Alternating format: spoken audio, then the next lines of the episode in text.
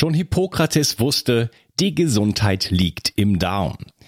Die Bakterien in deinem Darm bilden den Großteil deines Immunsystems, produzieren Vitamine, Neurotransmitter wie Serotonin und Melatonin und sorgen damit auch für dein Wohlgefühl und innere Ausgeglichenheit. Happy Gut von Brain Effect ist ein fruchtiges Getränkepulver, das nicht nur gut schmeckt, sondern auch 9 Milliarden Darmbakterien enthält.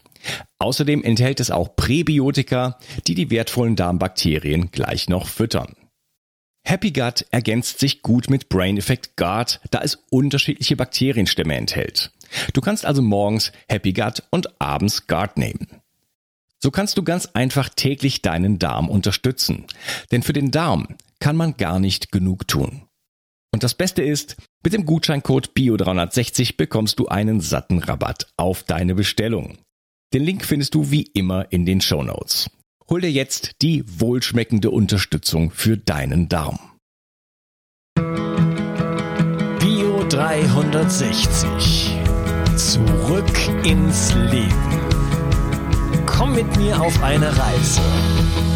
Eine Reise zu mehr Energie und fantastischer Gesundheit.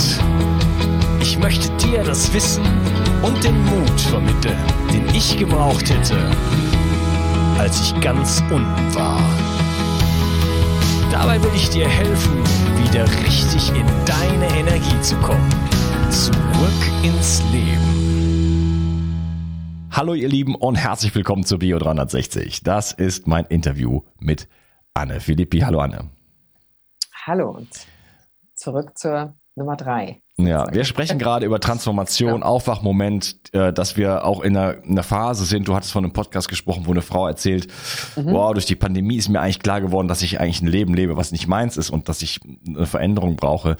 Ähm,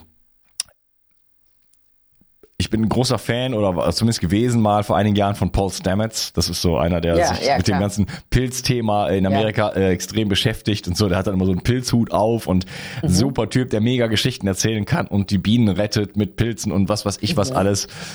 Äh, ich war ein großer Fan und der hat auch mal super Stories auf, auf Lage und erzählt an, an, an einer Stelle, äh, dass die, Ge die geistige äh, Entwicklung sozusagen, die Gehirnentwicklung des Menschen, ob es wahr ist, weiß ich nicht, ähm, dass die sich ähm, massiv weiterentwickelt hat, dadurch, dass unsere, unsere Tribes, unsere Stämme sozusagen dann immer mal wieder irgendwo hinkamen und dann waren halt diese Pilze da und dann haben die sich da quasi äh, versorgt und äh, ja, und dann prasseln plötzlich Billionen von Informationen auf einen ein, so beschreibt er das, und bilden einfach neuronale Netze äh, in einer Geschwindigkeit sozusagen, die vorher einfach nicht da war. Ne? Das heißt, das mhm. war ein Motor für die Entwicklung ja. des menschlichen Gehirns, weil jetzt plötzlich einfach aus diesem, aus diesem, ich sag jetzt mal, äh, programmierten, ähm, fällt mir gerade der Begriff nicht so ein, aber aus diesen, diesen, diesen Bahnen, die so immer so das Gleiche machen, plötzlich einfach mal so eine Art Great Reset kommt, ja, ja, wo man wo man plötzlich wieder ganz neue Verschaltungen machen kann und äh, einer auch in einer in einer Quantität, äh, die sonst einfach nicht da ist, ne? wo man einfach mhm. sagt, okay, wir lösen mhm. jetzt nochmal alles auf und äh, gehen nochmal so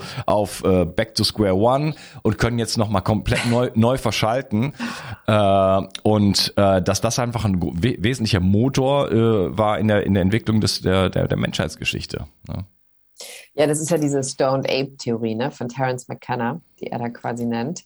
Und ich meine, ich finde es nicht, also die, die Möglichkeit besteht, dass es wirklich so war. Und ich meine, diese, was du ansprichst, diese Neuroplast Neuroplastizität, die man quasi auch nach solchen, also jetzt Psilocybin vor allen Dingen Trips, also hat, die das Gehirn einfach entwickelt. Jetzt mal, es gibt, man könnte sagen, es gibt so diese spirituelle, ähm, persönliche Ebene, aber es gibt eben auch eine physiologische Ebene. Und das, das ist genau, wie du sagst, es gibt ein, ein Reset des Gehirns. Es ist eigentlich so ein bisschen, wenn man salopp sagt, das Gehirn geht ins Gym und ähm, quasi äh, baut man ein paar neue Muskeln auf, sozusagen.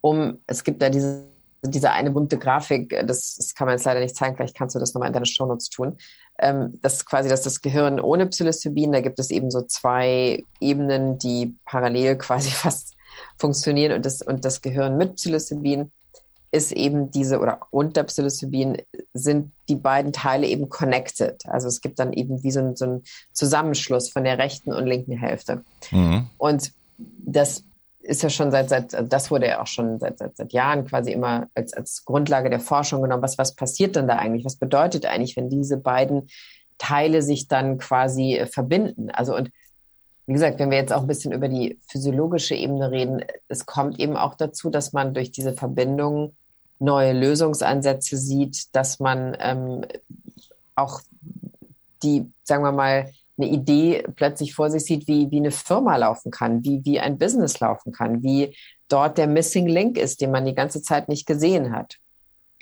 Und ähm, diese Neuroplastizität ist, glaube ich, auch, da gibt es eben auch schon die ersten Studien, die erforschen, wie diese, sagen wir mal, die, diese, dieses, diesen, der Support des Gehirns zum Beispiel auch gegen Alzheimer wirken könnte längerfristig. Also wie man zum Beispiel auch Medikamente daraus ähm, erforschen kann, die Alzheimer verhindern oder zumindest ähm, total reduzieren, wenn man es dann schon hat.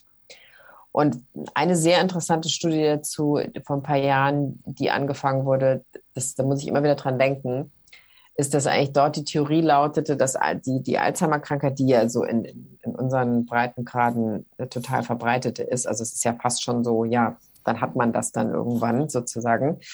Ähm, dass eigentlich die, die, die These dieser, dieser Studie ist, dass Menschen überhaupt Alzheimer bekommen, weil sie 10, 20 Jahre vorher sogenannte ruminating thoughts haben, also immer quasi ein tendenziell negatives Gedankengut, ähm, was man ja quasi auch in so, in so, in so Klischeeabbildung von so alten Menschen kennt. Ne? Die gehen immer so schimpfend durch die Stadt, die Oma mit dem Schirm und schimpft und der Opa, der aus dem Fenster guckt und sagt so, Mensch, diese blöde Jugend.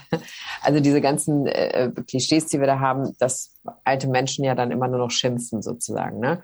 Und dann irgendwann haben sie Alzheimer sozusagen. Hm. Und diese, das heißt aber, wenn man jetzt weiß, okay, wenn jemand, sagen wir mal, 10, 20 Jahre bevorher, vielleicht bevor er diese Krankheit erleidet, negatives Gedankengut hat, sagen wir mal, ähm, und die dann quasi, was dann quasi irgendwann in die Alzheimer-Krankheit führt, heißt es ja eigentlich auch, wenn man diese, die, dieses negative Gedankengut eben in irgendeiner Form auflösen kann, dass halt die Alzheimer-Situation möglicherweise gar nicht mehr gegeben ist, zum Beispiel. Also das ist gerade so eine Theorie, die quasi im psychedelischen Rahmen erforscht wird aber macht ja schon einfach so auch total Sinn, dass man quasi ähm, sich selbst schon vorstellen kann, wenn man halt eben nicht 20 Jahre vorher schon, sagen wir mal, eine Altersdepression pflegt oder, oder auch bekommt oder immer alles ist negativ und irgendwann landet man eben an einem Punkt, wo das Gehirn einfach so darauf eingeschossen ist, dass es vielleicht auch die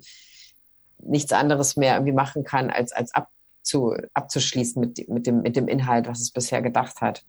Das klingt natürlich jetzt alles so ein bisschen so ein bisschen so nach, nach, nach crazy Idee, aber letztendlich ist es halt eben genau das, dass wir akzeptieren, dass ab einem bestimmten Alter ähm, eben ja alles dann auch nur noch nicht mehr so schön wird und dann ist man ja auch nicht mehr jung und dann und so weiter. Dieses ganze Storytelling, mit dem ich jedenfalls noch ganz stark aufgewachsen bin.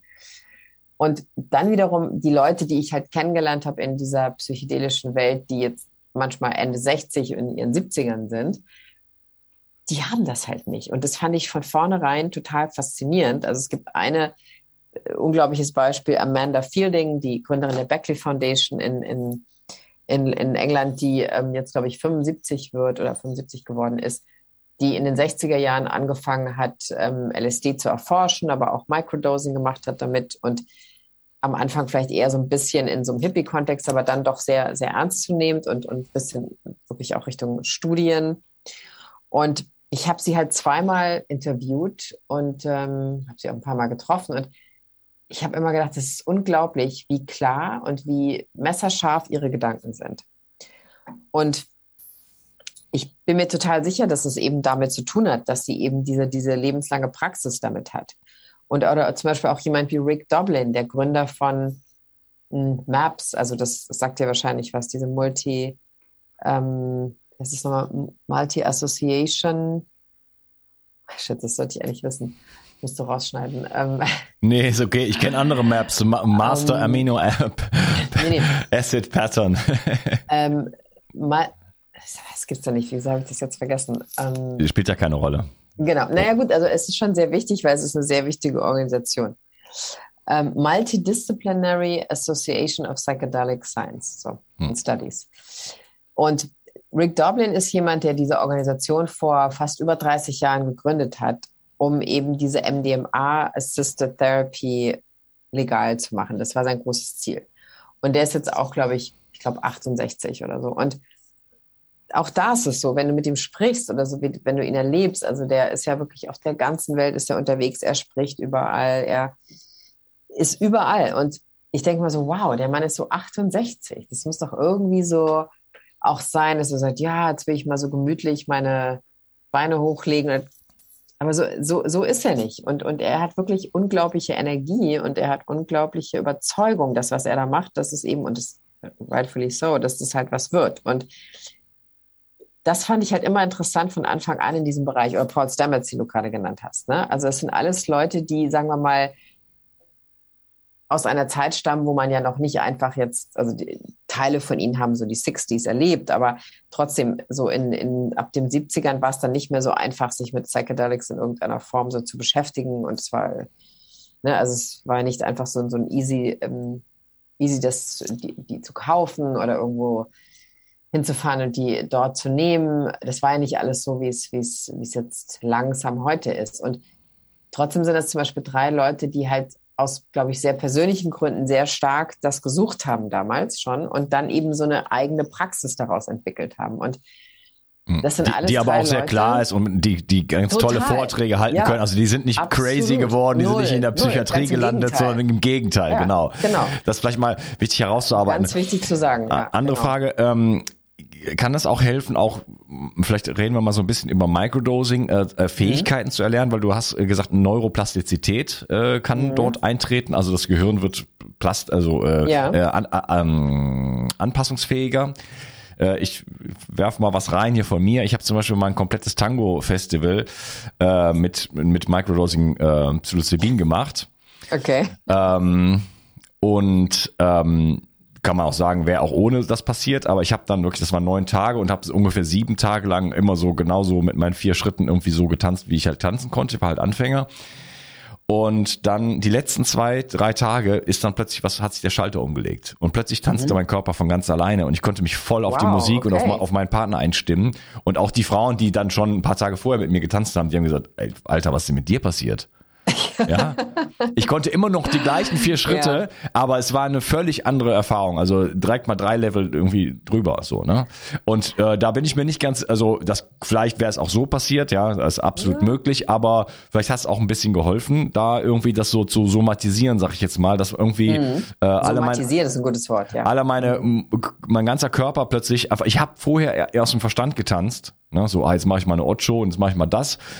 Und plötzlich äh, ging das ganz alleine. Ja, und ich musste mich nur noch auf die Person und wie gesagt die Musik einfach konzentrieren oder beziehungsweise konnte mich da einschwingen und mein Körper machte dann alles. ja, also ich meine, zu Microdosing ist es so. Ich meine, es gibt immer wieder, es gab gerade gestern New York Times so einen Artikel, so wieder genau das, was wir eben gesagt haben, wie viele Leute das jetzt machen wollen und machen. Was, was ist denn Microdosing? Wir müssen die Leute nee, mal abholen. Okay, genau. Ja. Genau, also Microdosing heißt einfach, man nimmt eine ganz kleine Dosis von einem Psychedelikum, äh, Psychedelika. LSD ist, äh, ist eine Variante, das ist aber eher schwieriger, weil es halt viel intensiver ist. Also wenn wir von Microdosing reden, geht es eigentlich meistens um Microdoses, ganz kleine Dosen von Psilocybin.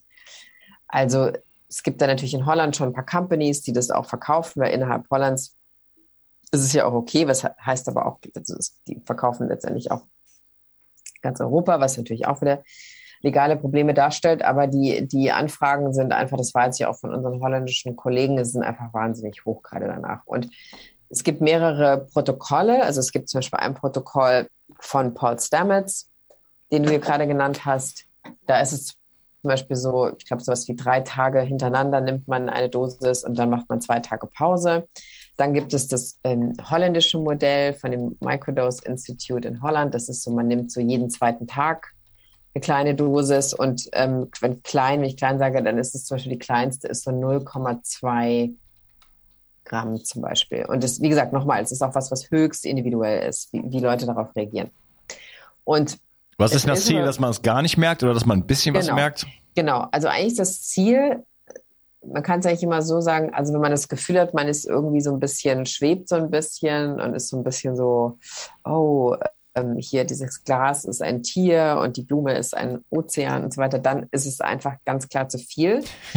und die, ähm, die, es ist idealerweise so, dass man es gar nicht wirklich merkt. Also es klingt ein bisschen absurd, weil dann kann man sagen, ja, wieso, dann brauche ich es ja auch gar nicht. Was soll der Quatsch, ja. genau. Aber es ist in der Tat so, dass es, sagen wir mal, bei vielen Leuten bewirkt, dass sie ruhiger bleiben, habe ich das Gefühl. Also, dass sie nicht so, so, so, ne, so, so, so in so eine Aggression gehen, so, wenn der Tag schon stressig anfängt und so weiter. Dass sie mit sich selber einen anderen Dialog führen, so, also auch, auch wenn das nur so, wie du schön sagst, somatisch stattfindet, zum Beispiel. Und ähm, was ich auch von vielen Leuten gehört habe, dass sie sagen, sie haben in sich so eine kleine helle Flamme, die so, muss man sozusagen, also so eine kleine Helligkeit in sich, die, die auch ganz schwer so zu beschreiben ist, dass man sagen könnte, ja, ich fühle mich, als wenn ich so so äh, on fire wäre. Es ist, es ist nicht, es ist nicht irgendwas, was so sehr stark nach außen gerichtet ist. Das hat man, also das, das habe ich jetzt nicht gemacht, aber es gibt Menschen, die LSD-Mikrodosing gemacht haben und die haben halt gesagt, sie sind sehr so fast schon so, fühlen sich fast wie so eine Maschine und sind fast so ähm, super produktiv. Ne? Das, also das ist nochmal eine andere Variante und bei LSD hat man ja auch, also ist es mit der Neuroplastizität, da weiß ich jetzt nicht, wie das genau ist, aber ich weiß einfach nur, bei, bei Psilocybin ist es durchaus schon so, dass bestimmte kleinere Varianten schon auch so eine bestimmte Konzentration unterstützen können. Also deshalb, ich habe einen Monat gemicrodosed mal und ich habe das wirklich gemerkt, dass ich mich einfach klarer fokussieren konnte auf Sachen. Meine Erfahrung ist, ich kann äh, gehe dann mehr in die Verbindung rein. Ich meine, ich kann das auch so. Genau, ja. Ne? aber genau. so, ein, so eine so eine Ausdehnung von voilà. ich, ich bin mehr verbunden mit der Welt, äh, ja. vielleicht auch empathischer. Ja. ja äh, anstatt irgendwo so in so einem, aus so einer kleinen äh, Ego-Perspektive, ich schaue hier auf die Dinge und das ist ein Haus und das ist ein Stein und so weiter, sondern diese in diese Verbindung einfach zu gehen. Ne? Und das ist genau, natürlich genau. Äh, äh, auch irgendwo vielleicht eine Chance. Also das geht ja auch ohne das, ganz keine Frage. Ähm, ich denk, äh, ja, ich, da, ich sehe sowieso bei diesen Substanzen, also wir haben ja äh, keine Ahnung, wie viele hundert oder tausende Jahren verlernt, unsere geistigen Fähigkeiten zu benutzen. Behaupte ich jetzt genau. einfach mal. Ja, viele. Ja, und wir wissen ja gar nicht, dass wir letzten Endes äh, ähm, in geistigen Feldern lesen können, dass wir, dass wir äh, äh, tele telepathische Fähigkeiten haben und solche Dinge. Die sind ja total, äh, das hat man uns ja irgendwo, also wir haben das vergessen als Menschheit. Ja? Einfach, ja. ich sag's mal ja. ganz, ganz neutral. Wir haben das vergessen und die Menschen kommen überhaupt gar nicht auf die Idee, dass sie äh, äh, irgendwo hinreisen könnten und dort etwas sehen können, äh, Remote Viewing, Fernsehen sozusagen. Ähm, wir gucken nur noch auf die Mattscheibe, aber mit, Fer das Fernsehen, das wirklich Fernsehen haben wir ver verlernt. Vielleicht sogar ähm, Dinge voraussehen und solche. Das ist alles in, in, im Bereich der Möglichkeit und äh, wir konnten das auch schon. Und ähm, jetzt diese, diese Klarheit, diese, diese Dinge anzuschauen, auch vielleicht im eigenen Leben, äh, wovon du gesprochen hast, das sind auch alles Dinge, die wir können. Nur haben wir mit diesen Substanzen, da, da wir es ja vergessen haben, die Möglichkeit, uns mal kurzfristig daran zu erinnern und zu sagen, ha, da war doch noch was. Ja, mhm. da geht doch noch mehr.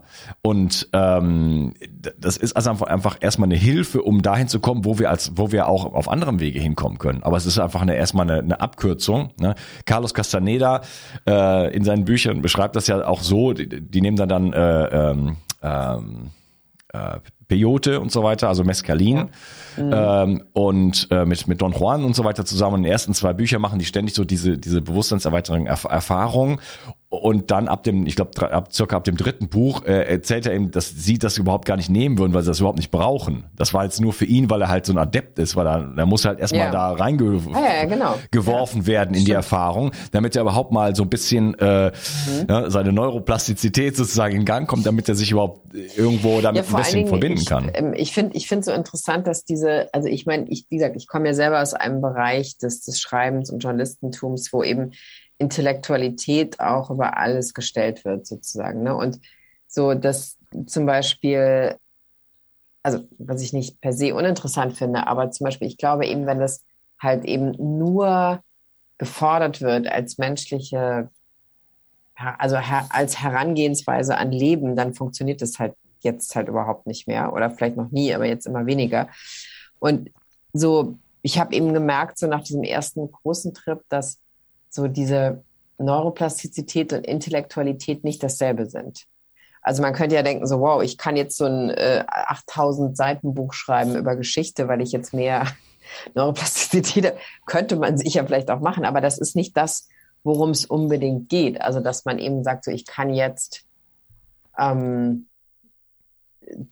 überdimensional äh, herausfordernde intellektuelle Leistungen äh, erbringen. Wie gesagt, nochmal, dass das möglich ist, schon klar, aber es ist nicht wirklich der Punkt, um den es geht, sondern dass man eben wie du es ja auch gerade beschrieben hast in dem Buch, dass es wirklich darum geht, dass man Dinge anfängt zu, zu verbinden, die man vorher eben nur relativ eindimensional gesehen hat, so zum, zum Beispiel. Also wie gesagt, ich finde dieses, finde interessant dieses ähm, mit diesem mit diesem Beispiel Muttersein nochmal, dass ich eben also aus einer Kultur auch komme, die auch vielleicht auch aus einer Popkultur, die diese Idee des Mutterseins eben also ganz klar so auf eine komische negative Art auch oft dargestellt hat. Also dass man dann eben als Frau, ähm, also jetzt mal nicht unabhängig davon, dass man mit, mit der Attraktion, sondern dass man einfach quasi, wenn, wenn, wenn man Mutter wäre, dass das eben dann eigentlich, dann kann man ja auch gleich einpacken sozusagen. Ne? Also dass das eigentlich nur eine Beschneidung bedeutet von Möglichkeiten, von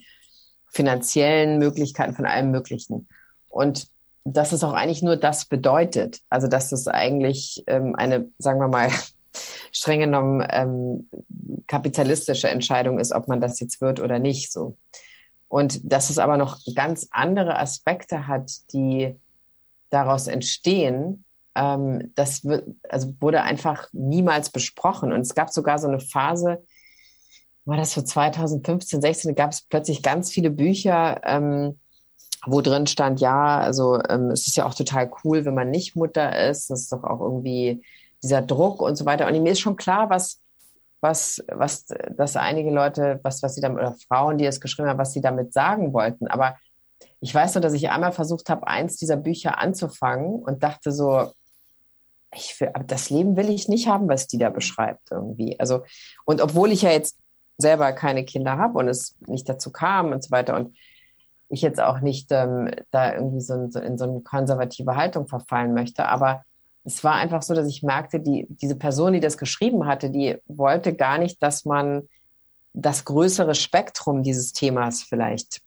auch anerkennt, sozusagen. Und, sondern wollte eigentlich nur, jetzt mal, mal so im simplen Journalistenton sagt, so äh, beschreiben, dass es eben auch total cool ist, wenn man keine Kinder hat. Und ich hatte sogar eine Therapeutin mal, die das gesagt hat. Also, ja, ist ja auch cool, dass wenn man keine Kinder hat. Sie selber hatte aber zwei Kinder.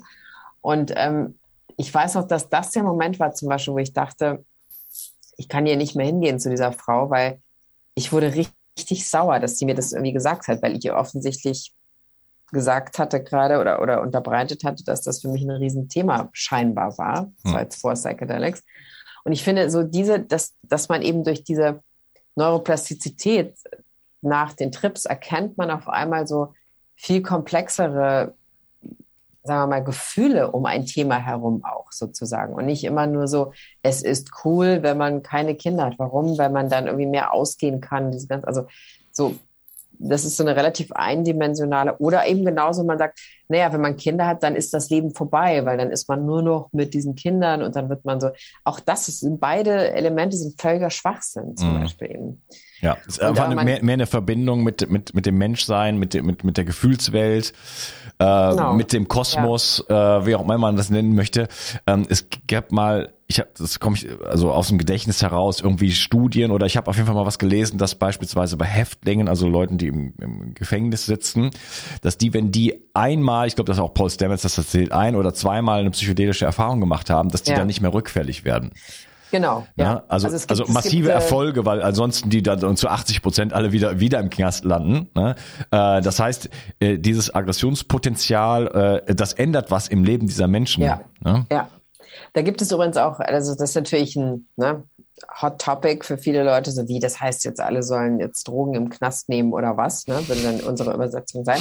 Aber in der Tat gibt es eben auch bei von Maps da bereits Studien, die sich genau damit beschäftigen. Also wie quasi die, sagen wir mal, Rückfallquote, so wie bei eben Leuten mit, mit Suchtproblemen, genau kann, genauso kann diese Rückfallquote eben auch sein in Bezug auf, auf Verbrechen sozusagen. Und genauso stammt sie auch meistens aus bestimmten Konditionen, ähnlich wie die, wie die Abhängigkeit von Substanzen bei, bei Menschen. Und ich meine, aber wie gesagt, genau, und diese Idee oder diese, sagen wir mal, Variante oder Weise über, über ein Leben von Menschen so nachzudenken und das so zu akzeptieren, ich glaube, das ist auch gerade eine sehr große ja, ein sehr großer Paradigmenwechsel, dass man eben merkt, okay, man kann Menschen ins Gefängnis stecken, dann gehören sie dann eben aus den, den Gründen auch hin, wenn sie jemanden umgebracht haben.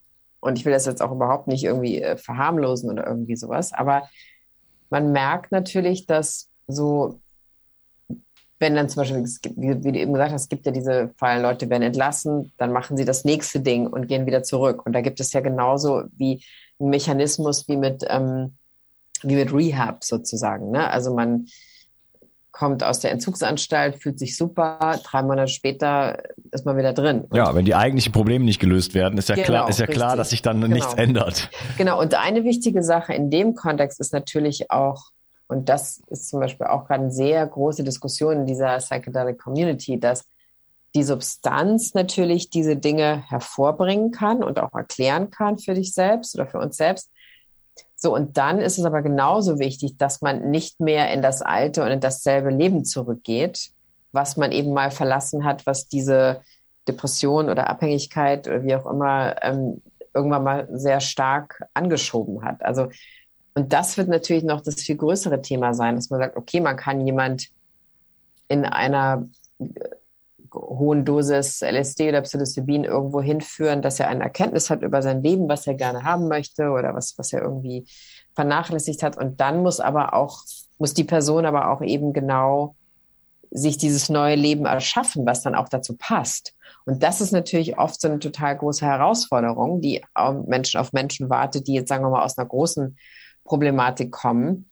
Ähm, wenn sie jetzt zum Beispiel in einer Beziehung sind, die halt sehr, sehr ähm, abusive ist, also wo sie, wo sie eigentlich schlecht wegkommen und sich schlecht fühlen, dann können sie so viele Psychedelics nehmen, wie sie wollen. Wenn sie dann immer wieder in diese alte Situation zurückkommen, adaptiert sich das Gehirn auch dann wieder sozusagen. Ein, naja, okay, es ist ja eigentlich doch so wie. Ja, ja, aber es, es, hilft dann vielleicht schon auch dann einfach zu realisieren, hey, das ist einfach nicht mehr, ne? ich muss jetzt einen genau. anderen Weg gehen, so, ne? Aber dieser, dieser Weg ist natürlich manchmal eben auch dann nicht einfach so zu sehen oder nicht einfach so auch durchzuführen. Ne?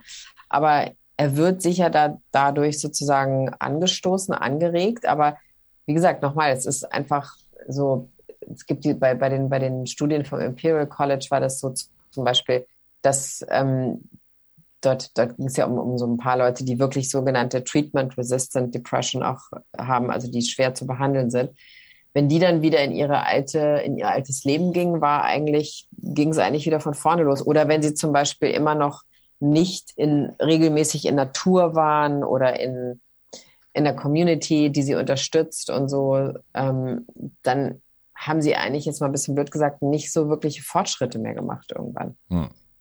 Und das, ich glaube, das wird unsere, wird noch das größere Bild werden, dass man sagt, okay, jetzt gibt es diese ganzen Substanzen und Medikamente irgendwann. Nur, ne, also irgendwann muss es auch das passende Leben dazu geben, sozusagen. Das, ich glaube, das, das wird gerade auch ein großes Thema in, wie gesagt, in dieser ganzen Industry auch sozusagen. Ja, aber das kann man ja dann vielleicht ein bisschen äh, zumindest äh, sehen oder erahnen, äh, schon mal einen Blick drauf ja. werfen, äh, wo eigentlich das Herz für schlägt. Ne?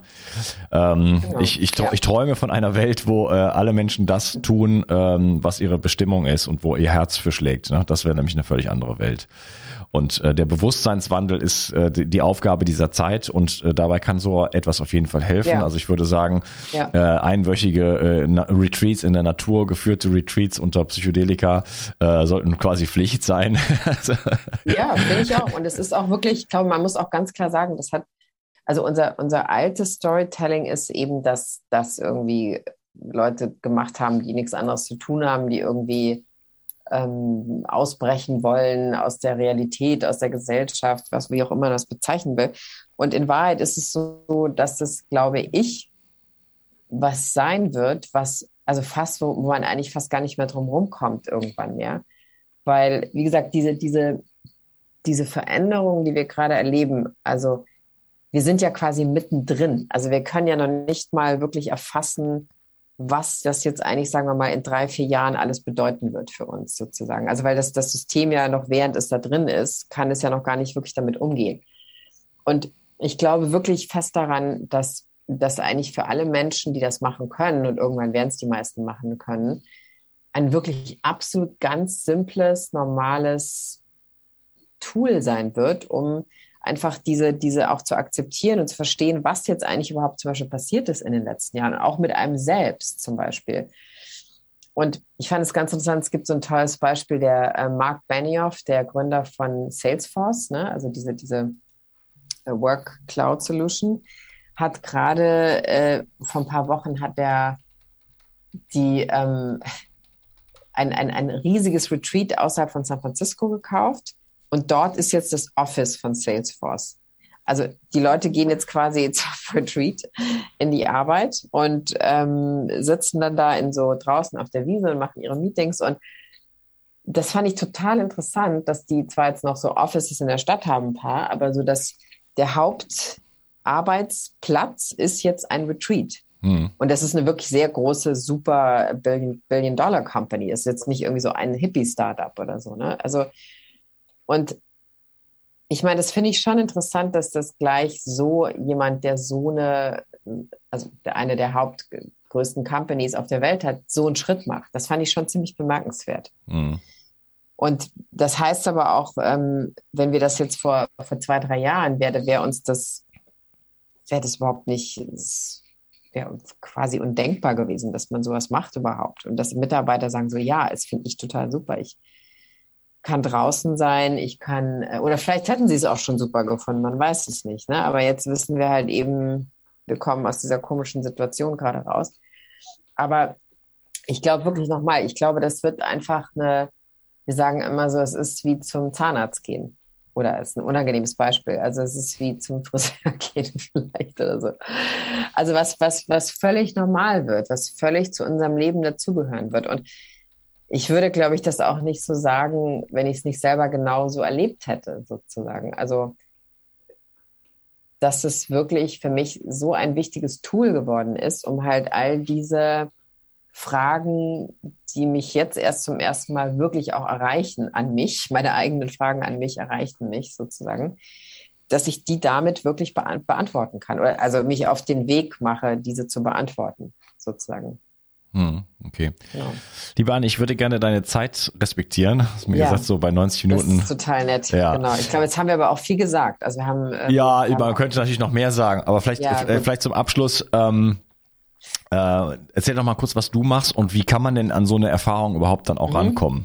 Genau, also ich habe diese Plattform mit dem Podcast, der heißt The New Health Club.de, kann man ganz einfach finden. Dort ähm, kann man die Podcasts hören, auch mit Paul Stamets zum Beispiel der letzten Jahre und den Podcast, ähm, der kommt alle zwei Wochen. Gerade haben wir so einen kleinen Break, aber es geht jetzt wieder weiter in, in zwei Wochen. Und ähm, dann ist es so, dass wir eben sehr eng mit Fieldtrip zusammenarbeiten in ähm, Amsterdam und dort für Menschen, die daran interessiert sind, ähm, können wir denen auch genügend Informationen nochmal weiterleiten, wie man es dort machen kann, sozusagen. Und dann einfach ähm, auf die Website gehen, uns eine E-Mail schreiben und wir können dann sozusagen, ähm, haben einfach jede, jede, jede Information, die man dazu braucht, kann man über uns bekommen. Und ähm, bald ist es auch so, dass wir möglicherweise unser eigenes Retreat in Holland haben. Das kann noch ein bisschen dauern, aber ich glaube, es bewegt sich gerade in die Richtung.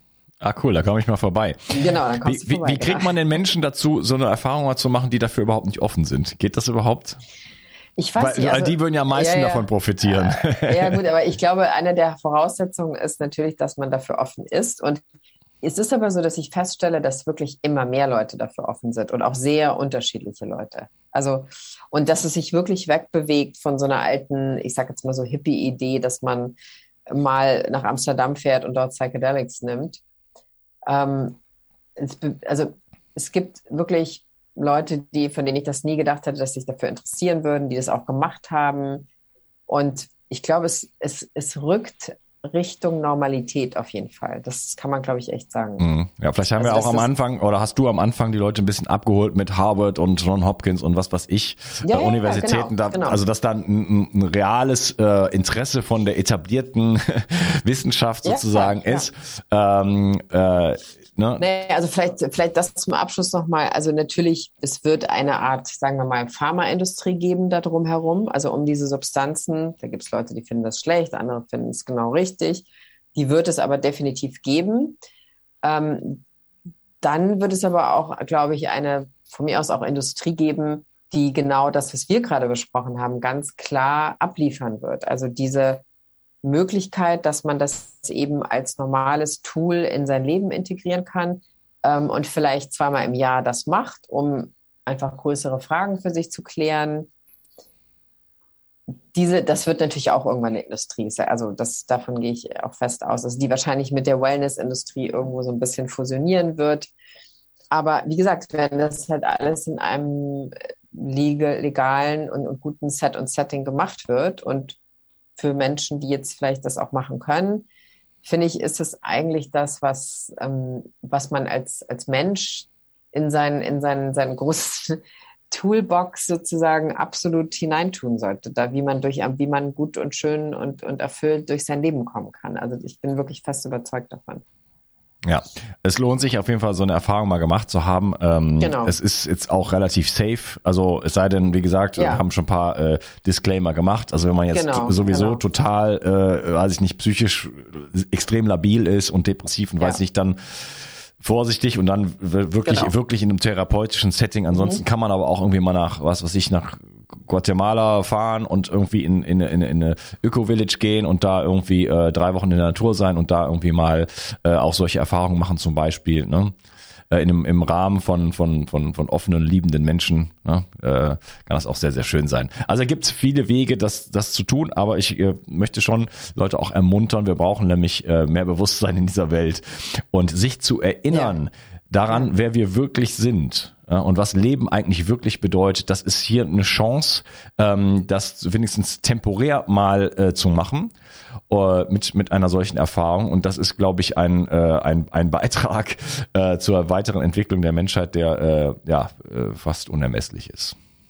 Ja, genau. Und deshalb, also wir haben jetzt die ganze Zeit von den eigenen Fragen, die man an sich hat, gesprochen oder ich habe davon gesprochen. Aber ein anderer großer Punkt ist tatsächlich, dass man auch einfach mehr Einfühlungsvermögen plötzlich für andere Leute entwickelt und auch irgendwie Dinge sieht, an denen, die, die einem vielleicht vorher einfach nur genervt haben. Das heißt nicht, dass sie einen immer noch nerven, aber man sieht zum Beispiel, ha, guck mal, so ist die Person deshalb auch so geworden und vielleicht kann ich das irgendwie anders akzeptieren sozusagen oder man sieht auf einmal, aha, schau mal, durch was die Person da gerade durchgeht, das war mir vorher gar nicht so klar und das finde ich eben auch so wichtig, wichtiges Ding für sich selbst auch, dass man selbst auch sieht, dass, dass man sich erlaubt, auch zu sehen, was, wo, wo andere Leute eben auch mit zu kämpfen haben, sozusagen. Also, dass man nicht immer nur so, ja, ich bin die Einzige, die es irgendwie checkt und ich mache hier mein Yoga und meine Meditation, ich bin voll cool. so, sondern dass man auch mal sieht, so, okay, aber manche Leute haben einfach echt, kommen aus einer ganz anderen Welt, können, müssen ganz andere Dinge handeln. Und das, das ver verstärkt sich eben auch in einem. Und das finde ich wirklich sehr, sehr, was sehr Positives, was uns ja jetzt auch total fehlt gerade. Ja, also eine quasi Gegenbewegung von von von äh, Distanz und äh, dem ganzen ja, Kram, den wir haben, mehr richtig, mehr ja. hin zur, zur, ja. zur Verbindung, Empathie, mhm. ja, äh, genau. ja, ein Bewusstsein für, wie gesagt, wie ich eben schon gesagt habe, für sich selber wieder zu bekommen, für, fürs, fürs Menschsein, äh, für die geistige Welt auch irgendwo. Ne? Ja. ähm, anstatt äh, ja ganz klein irgendwo immer nur auf die Probleme zu schauen und äh, die, die, die, ja. die Welt da draußen dann auf diese Art und Weise mitzuerschaffen. Genau. Liebe Anne, mir sehr viel Spaß gemacht. Mir auch, danke dir. Spannendes Thema. Ich bin gespannt auf deine, auf deine äh, Schöpfung dann in Holland. Ja, ich keep, I keep you posted. Ja, ja, cool. Kannst du mir gerne, äh, kannst mich gerne informieren. Natürlich alles, Mach was ich. du erwähnt hast, die, die Bücher, die du erwähnt hast, dein Podcast und so weiter, Retreat Field Tip, äh, alles in den Show Notes wie immer. Und äh, ja, ich wünsche dir noch einen wunderschönen Tag, Anne. Ich dir auch. Danke dir erstmal. Mach's Bis gut. dann. Ciao. Ciao. Die Mitochondrien sind die Kraftwerke deiner Zellen. An ihnen hängt nicht nur dein Energieniveau, sondern auch deine gesamte Gesundheit. Nur gesunde und energiegeladene Zellen sorgen für einen gesunden Stoffwechsel, Hormonhaushalt und eine Regeneration auf tiefster Ebene. Damit all das richtig funktioniert, wollen die Mitochondrien auch richtig versorgt sein. Das von mir inspirierte Produkt 360 Energy ist die vermutlich innovativste Mitochondrienformel, die es bisher weltweit gibt. Es beinhaltet wirklich alles, was deine Zellen brauchen, um optimal zu funktionieren. 360 Energy ist sogar mitotrop. Das heißt, es kann die Produktion neuer Mitochondrien anregen, deren Funktion verbessern und ebenso bei der Regeneration der Mitochondrien helfen. Du bekommst also mehr Energie, eine verbesserte Konzentration und unterstützt dein Gedächtnis. Denn deine Gehirnzellen brauchen besonders viel Energie. Mit 360 Energy bekommst du garantiert die höchste Wirksamkeit und Qualität ohne schädliche Zusatzstoffe. Hol dir jetzt die innovativste Energieformel ever. Den Link findest du in der Beschreibung oder in den Empfehlungen auf meiner Seite. Bio 360. Zurück ins Leben. Komm mit mir auf eine Reise. Eine Reise zu mehr Energie und fantastischer Gesundheit. Ich möchte dir das Wissen und den Mut vermitteln, den ich gebraucht hätte, als ich ganz unten war. Dabei will ich dir helfen, wieder richtig in deine Energie zu kommen. Zurück ins Leben.